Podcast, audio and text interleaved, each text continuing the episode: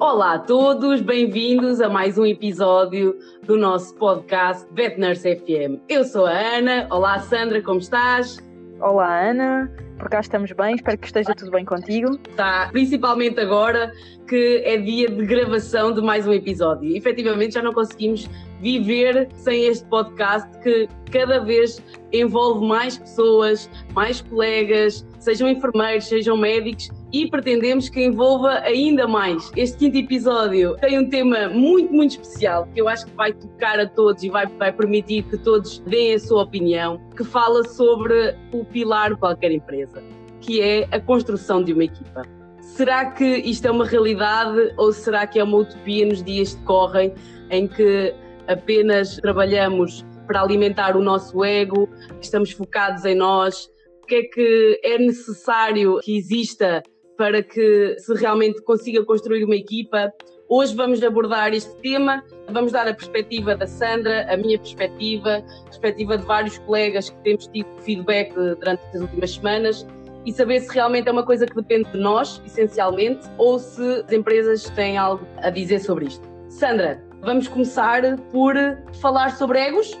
Olá a todos e sejam muito bem-vindos ao nosso podcast mais uma vez. Primeiro de tudo, quero desde já agradecer o estrondoso feedback em relação aos nossos dois últimos episódios, Migrar ao Ficar e o especial com a Marisa Lourenço do Gato Disconeco. Foram mesmo inúmeros e inúmeras os e as colegas que nos enviaram mensagens de apoio, que se reviram nas nossas experiências e que nos incentivaram a continuar neste caminho, que é o da partilha de opiniões, ideias, histórias de vida que nos inspiram e ainda uh, fundamental o conhecimento com todos vós aí desse lado. Muito obrigada mais uma vez e nós vamos tentar continuar a trabalhar no sentido de vos transmitir o bocado melhor uh, no mundo da veterinária.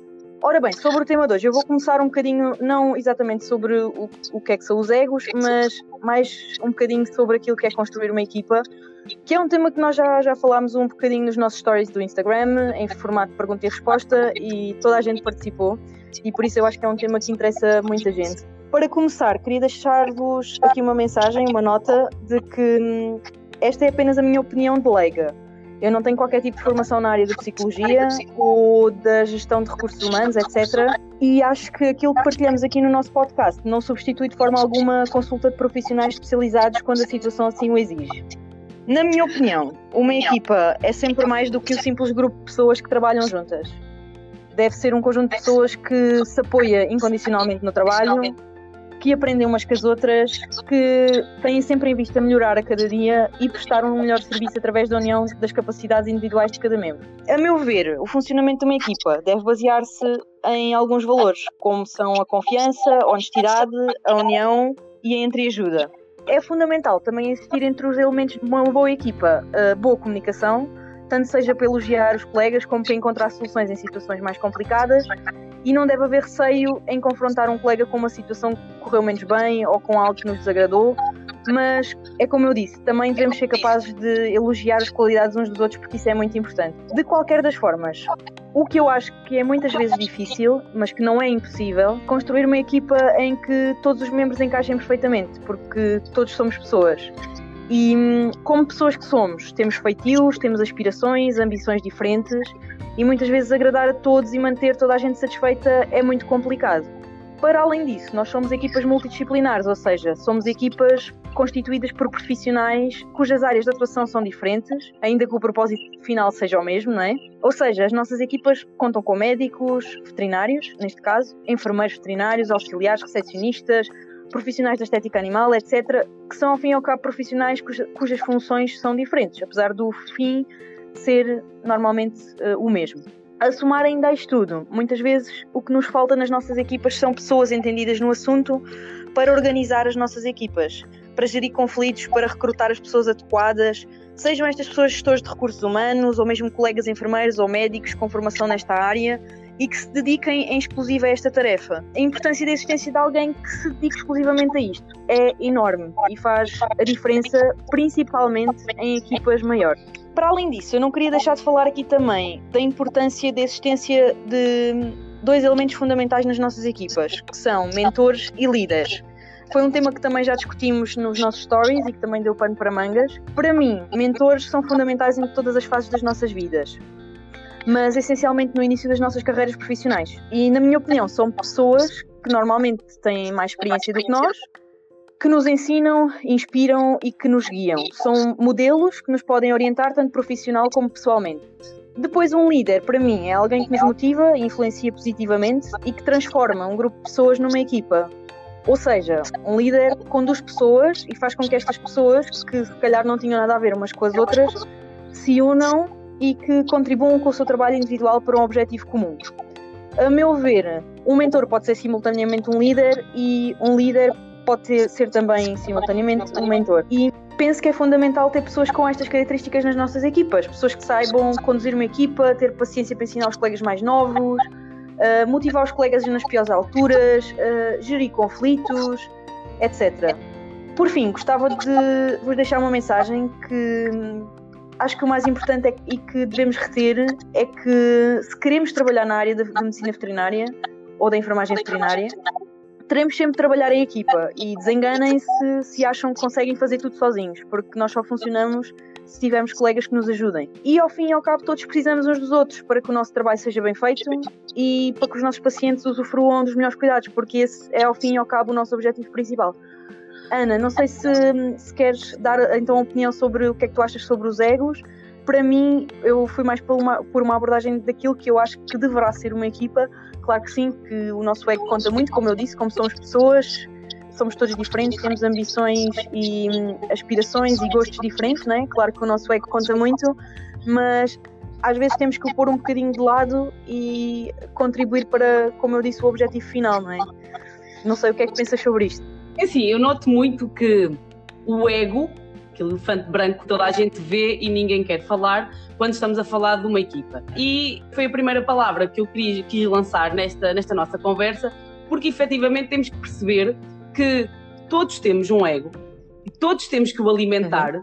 E temos que o gerir sempre da melhor maneira, porque o ego é que faz nós confiarmos em nós, nós queremos ser melhores, não é?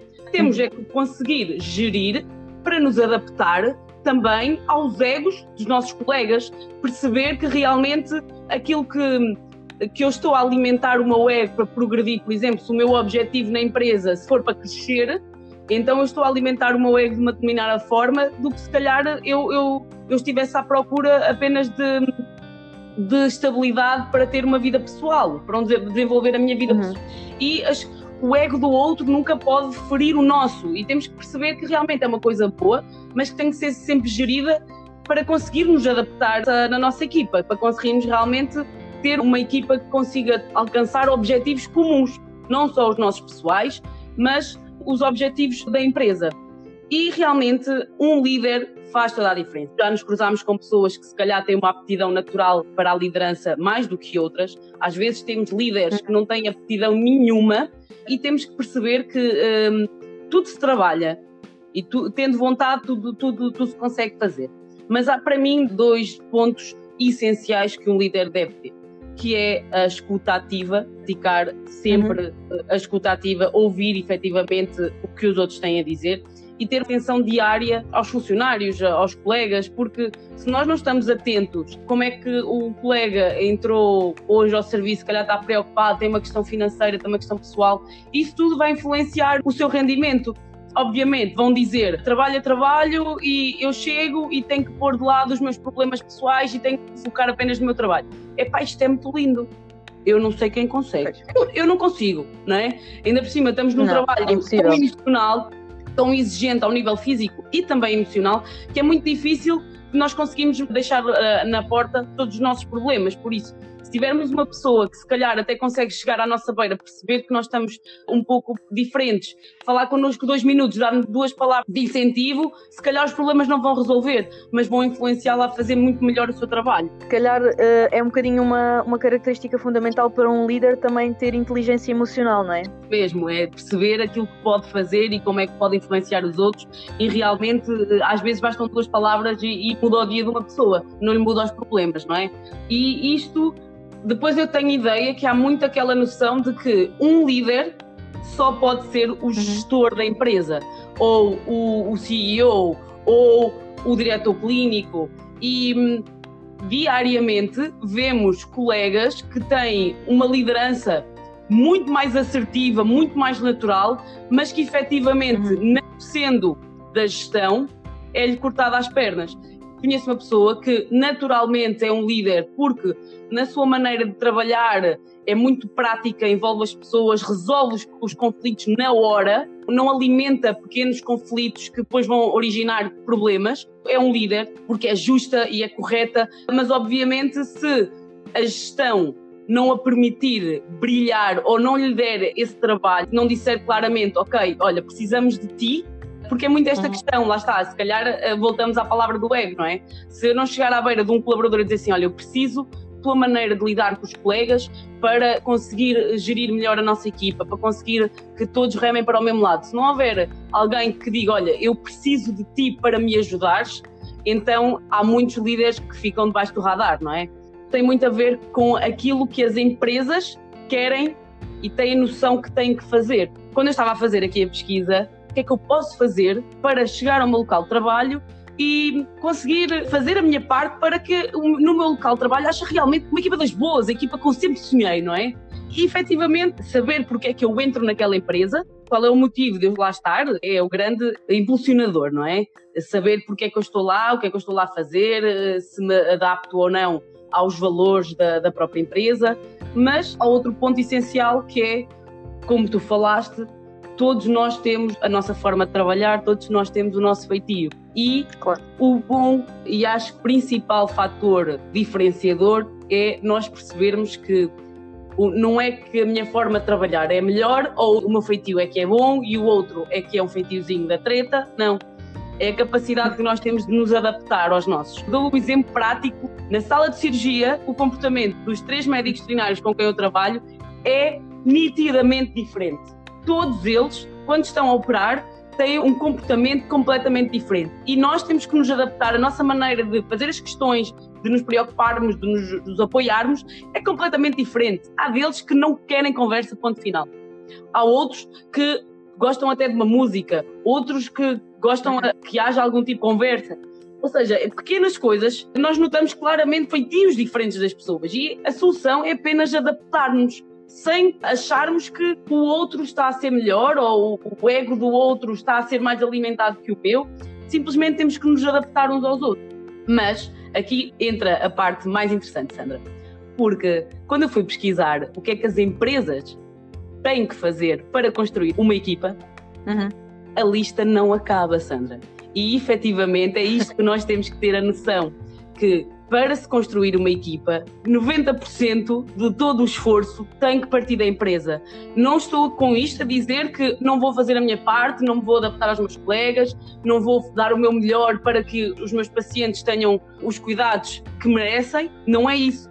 Temos que efetivamente dizer que para isto resultar, para se construir uma equipa, a gestão tem que chegar à frente e tem que motivar os colaboradores e tem que dar condições para que eles estejam felizes e tem que saber também recrutar as pessoas certas, não é? Tem um colaborador e pensa, pá, se calhar eu gostava de alguém que tivesse uma maior valência ou vem à entrevista Exato. e não vem mais ninguém e, opá, pronto, olha, isto serve.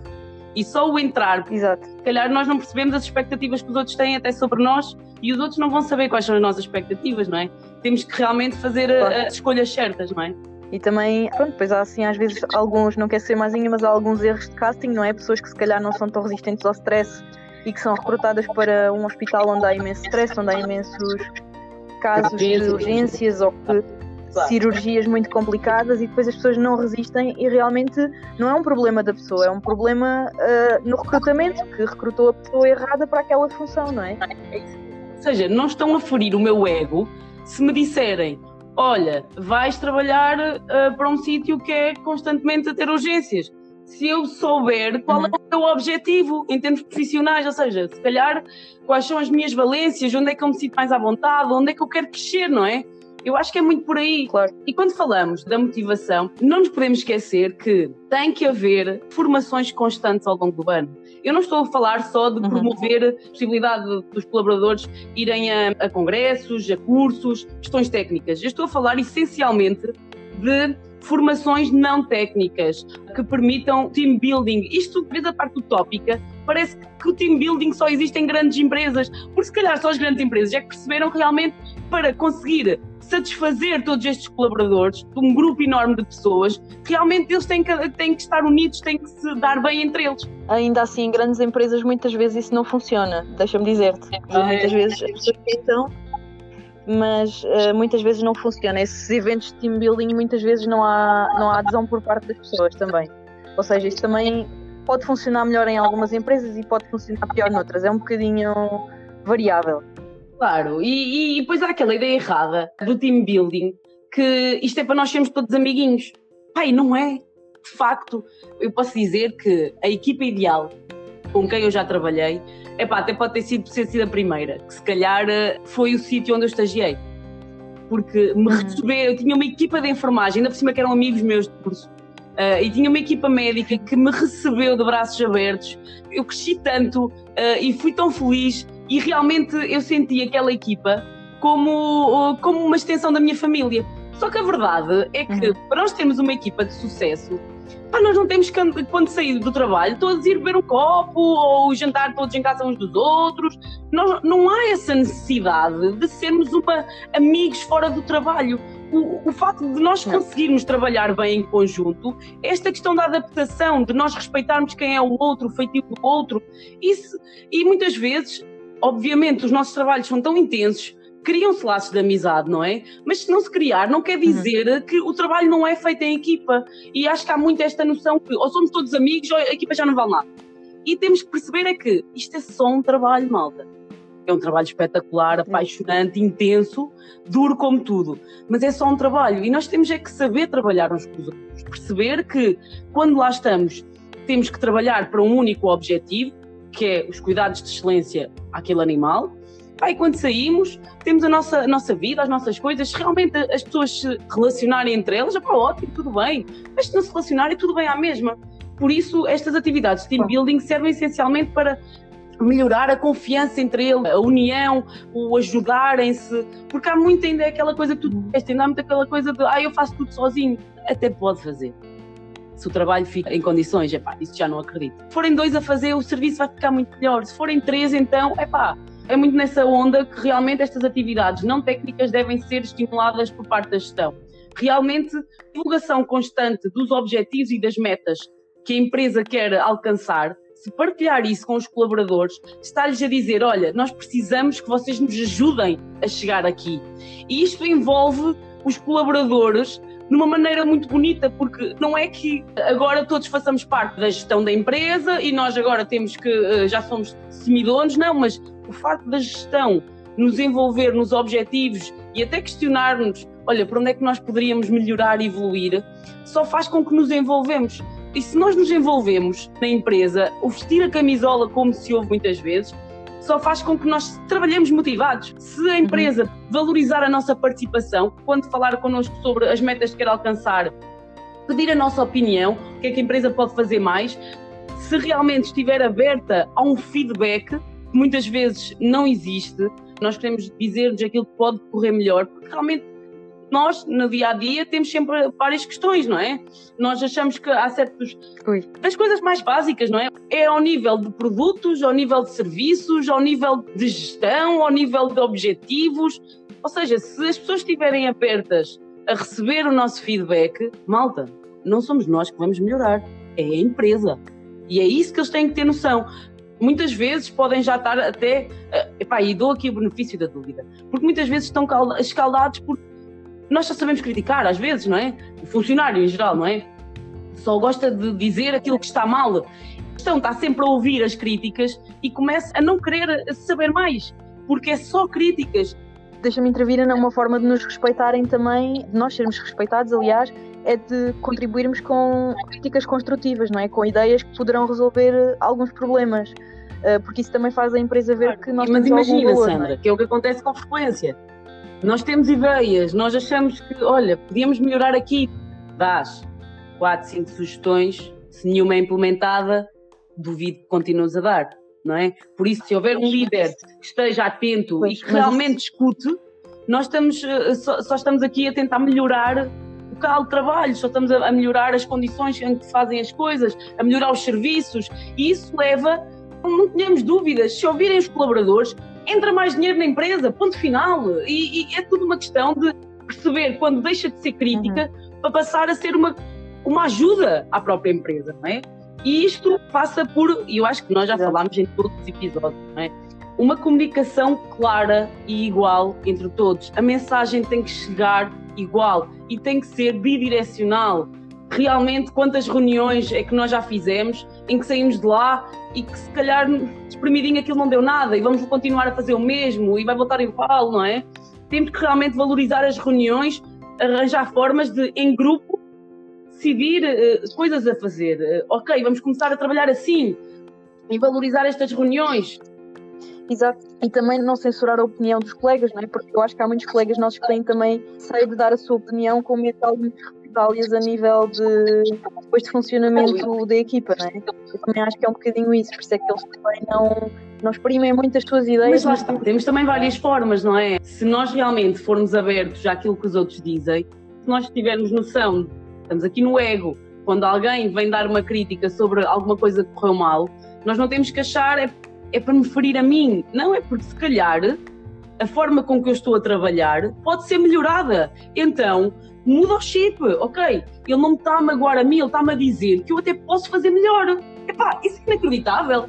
E, uhum. e se nós tivermos essa noção que as pessoas uhum. querem te ajudar a ser melhor, nós, enquanto funcionários e enquanto empresa, se as pessoas tiverem noção que tudo aquilo que for dito for para melhorar, até ouvem de outra maneira, não é?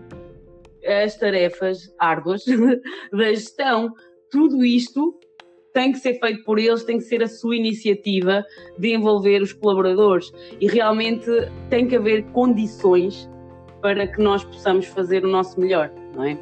E deixa-me fazer-te uma pergunta, Ana. Achas que a gestão de alguma clínica está preparada também para fazer, passo o, o pleonasmo, uh, uh, está preparada depois para fazer também a gestão das equipas? Porque eu acho que às vezes também há pouca preparação da é, gestão é, clínica, não é? Às vezes os gestores, entre aspas, são médicos veterinários ou são outros colegas nossos que não têm formação nenhuma, uh, nem sequer nunca aprenderam sobre isso e de repente são confrontados com uma equipa gigante e não conseguem também muito bem gerir uma equipa, não é? Porque claro, não sabem é assim, o que é que nós só é. podemos dar a nossa opinião uh, de fora, porque nós não somos gestores, nunca, nunca o fomos, não é?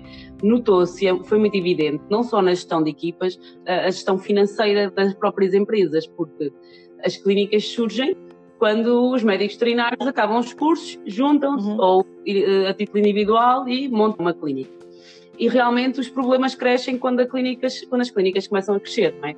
Porque os desafios são muito maiores. Quer no nosso curso e quer até no curso de Medicina Veterinária, espero não estar muito longe da ideia, gostava de estar, mas espero não estar muito longe de, do que existe na realidade, estão a formar médicos, não é? O curso de Medicina Veterinária são médicos veterinários, não é? E uhum. estamos a, estão a formar enfermeiros veterinários. Não estão a formar gestores e pouca é a formação de base que eles levam para realmente montar um negócio.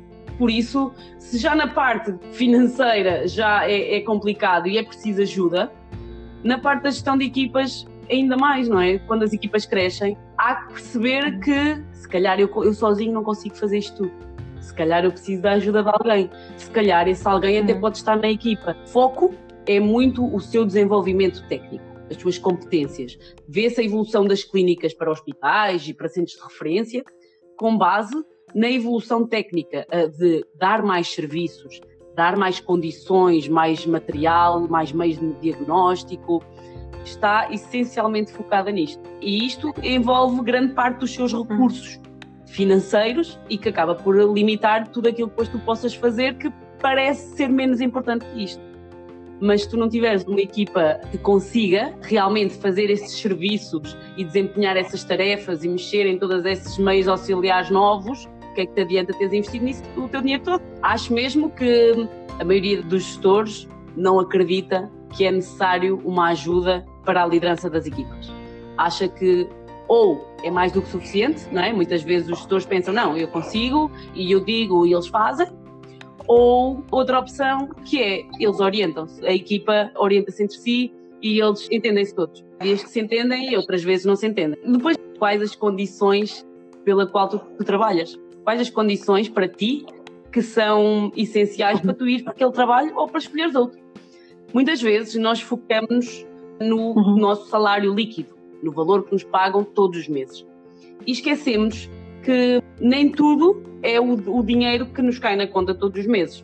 Muitos vão também dizer, pois, isto se calhar não recebes o ordenado mínimo, ou porque tens outras condições. Mas então, que condições são essas? Possibilidade de fazer formação, possibilidade de crescer. E, e aqui estamos a, a, ir para um salário, saímos do, do, do salário líquido e vamos para o salário emocional. E isto é extremamente importante. Se nós tivermos esta noção, nós conseguimos decidir com muito mais uh, certeza ok, eu se calhar vou escolher esta proposta de emprego, ou eu estou neste emprego e se calhar está na altura de sair porque o meu salário emocional não compensa o salário líquido que eu estou a ter. Então, o que é, que é isto do salário emocional? É a capacidade de termos um desenvolvimento profissional, ou seja, a progressão da nossa carreira, ou o nosso desenvolvimento pessoal. Tudo começa nos objetivos pelo qual nós entramos na empresa, não é? Ter um ambiente interno agradável, isto realmente, se quantificarmos, isto vale muitos euros. Muitos euros. Temos um reconhecimento do nosso trabalho. Isto não é as palmadinhas nas costas. Isto realmente é percebermos que o nosso trabalho é essencial e que o fazemos bem e que nos dão força, principalmente em alturas mais complicadas, quando falamos em pandemias, quando falamos em natais, em alturas complicadas, de férias, verão. Isto é muito uhum. importante realmente termos uma equipa que reconheça realmente o nosso esforço.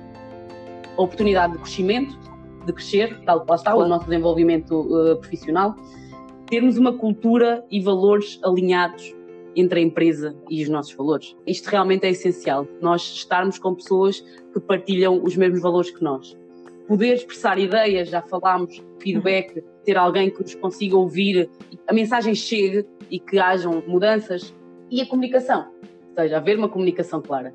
Isto tudo faz parte de um salário emocional. A gente até pode quantificar e perceber que, se calhar, se tivermos muitas destas coisas, o nosso ordenado líquido até pode ser mais baixo, se calhar nós estamos muito mais uhum. realizados, estamos muito mais satisfeitos e sim, se nós conseguirmos ter um, um bom salário emocional, com certeza a construção de uma grande equipa não é uma utopia tens imensa razão. Acho que muitas vezes, mais do que um bom salário, é muito importante aquilo que está para além disso. Se tu te identificas com os valores da empresa onde trabalhas, se tu te sentes bem na tua equipa, se tu gostas daquilo que fazes, se te dão a oportunidade de progredir na tua carreira, uh, se tens a oportunidade de formação, eu acho que isso são tudo eh, fatores que são decisivos para a escolha do local onde tu trabalhas no futuro. Eu acho que para quem está a começar, estejam atentos não só aos valores uh, que vos oferecem para os salários, mas perguntem também nas vossas entrevistas de emprego, sejam proativos, perguntem. Eu tenho a oportunidade de fazer formação, existe formação paga e como é que eu estarei daqui a 5 anos? Existe possibilidade de progredir na minha carreira?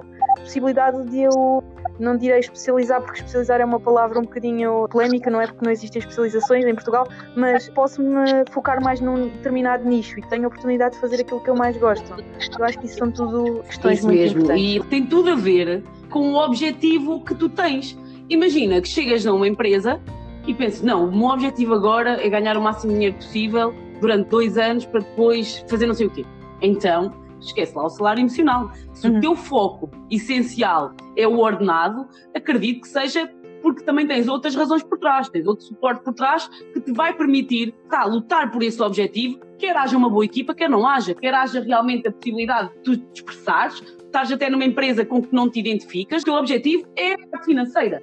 E nada uhum. contra. Mas em última instância, eu acho que tu nunca vais ser eh, completamente realizado e feliz numa empresa onde tu não te identifiques com os valores e onde não tenhas o restante e onde só te preocupes com o, com o valor do teu salário mensal. Muito sinceramente, esta é a minha opinião. Depois de já ter passado por alguns, por diferentes hospitais, não é? Por, por, por clínicas, etc. Eu acho que, no fundo, pesa sempre mais o teu salário emocional. E é isso que nós temos que perceber quando vamos às entrevistas ou quando estamos a trabalhar e pensamos, oh, diabo, vamos cá fazer contas. E realmente, hum, se nos focarmos apenas no nosso salário líquido, tudo o resto passa despercebido. E no dia a dia não é assim tão uh, pouco evidente, não é? O, o, ambiente interno é visível todos os dias. Uhum. Ou seja, Se claro. realmente é uma coisa que é desconfortável, realmente é uma coisa que faz falta. Então tens que perceber que se calhar podes ter outra oferta de emprego, até pode ter um ordenado mais baixo, mas se calhar pode ter aquilo. Uhum. Obviamente, vão-me dizer, muitos dos itens do salário emocional eu só sei quando estiver a trabalhar. Numa entrevista de emprego, eu não consigo perceber realmente quais são os valores concretos da empresa. Eu não vou perceber como é que é o ambiente, saber se uhum. consigo expressar as minhas ideias, não é? Numa entrevista de emprego.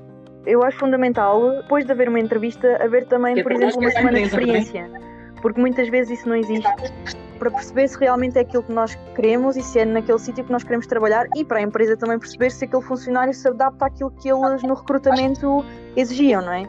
Acho que isso também é muito importante e muitas vezes isso não existe porque a pessoa vai à entrevista de emprego, é aceito naquela empresa e começa a trabalhar passado uma semana ou duas ou o que seja. Claro que tem um período de experiência, não é? Teoricamente, mas não há um período de experiência em que as pessoas possam dizer: olhem, realmente isto não é para mim, Uh, e se calhar se isso fosse definido logo ao início, se dissessem, olha, vamos fazer uma, uma semana de experiência, se isto resultar para ti e para nós, tu ficas, se não, amigos como sempre, uh, mas uh, pronto, cada um vai à sua vida. Eu acho que isso também é muito importante, dar essa, essa liberdade às pessoas, para perceberem se realmente é aquilo que elas querem.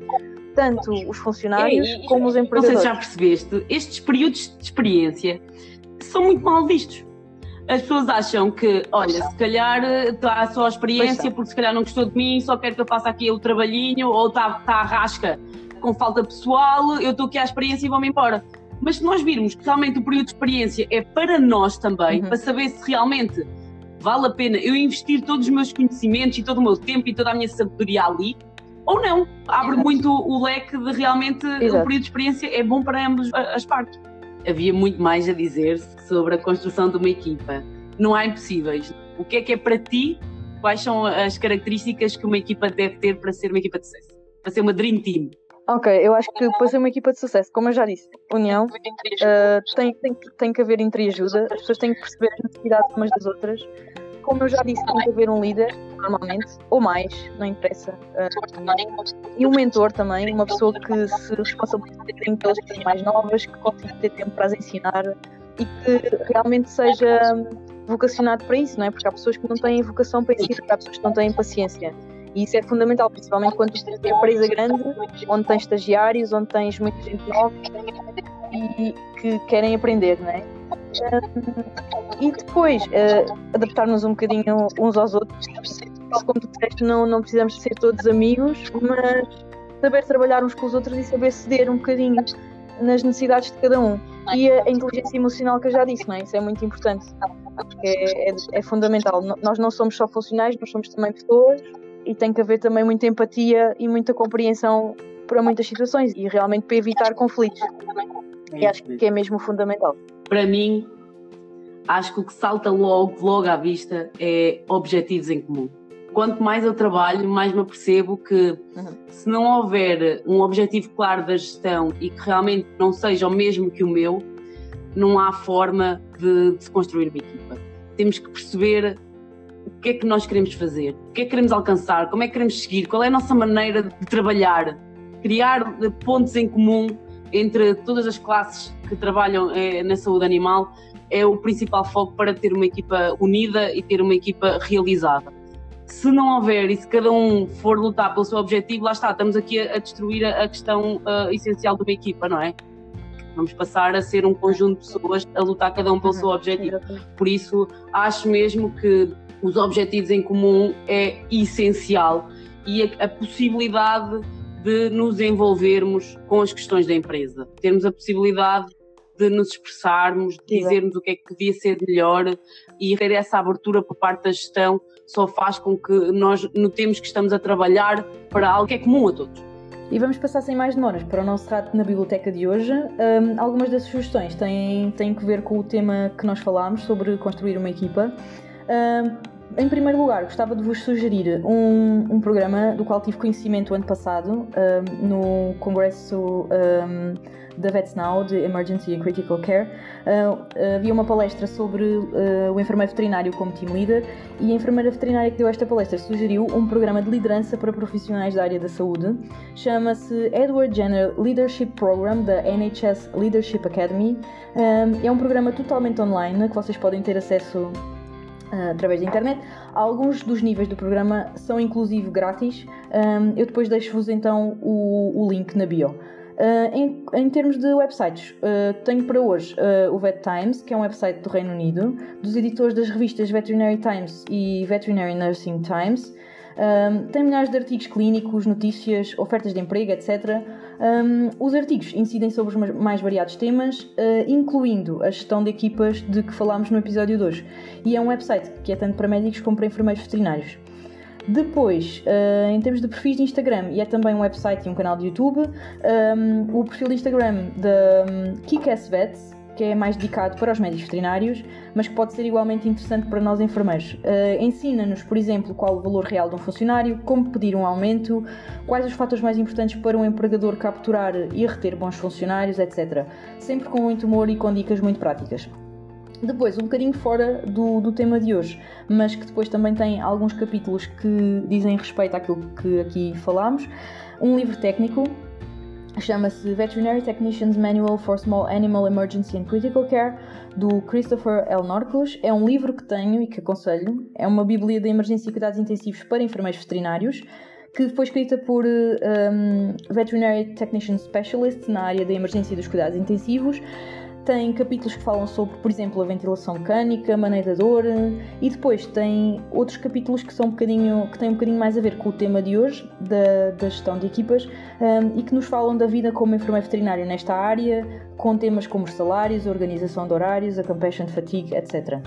Depois, na Netflix, um documentário que se não viram, vão ver, uh, provavelmente alguns de vocês já viram, chama-se A Life on Our Planet, com o Sir David Attenborough. É a história dos 93 anos da vida dele uh, e as mudanças que o próprio testemunhou em todos os cantos do nosso planeta como apresentador de programas de história natural, como por exemplo a triste e massiva perda de vida selvagem e ainda um olhar sobre aquilo que todos devemos começar a fazer imediatamente para que haja futuro na Terra. Como já vos disse, se não viram, vão ver. Uh, no YouTube tenho uma rubrica do comediante português Diogo Faro que se chama Desta para Melhor, como o próprio diz, uh, são conversas com políticos, artistas e ativistas não conformados com as desigualdades atuais. Existem já três episódios disponíveis com a Capicua, a Rita Blanco e o Dino Santiago. Vão espreitar.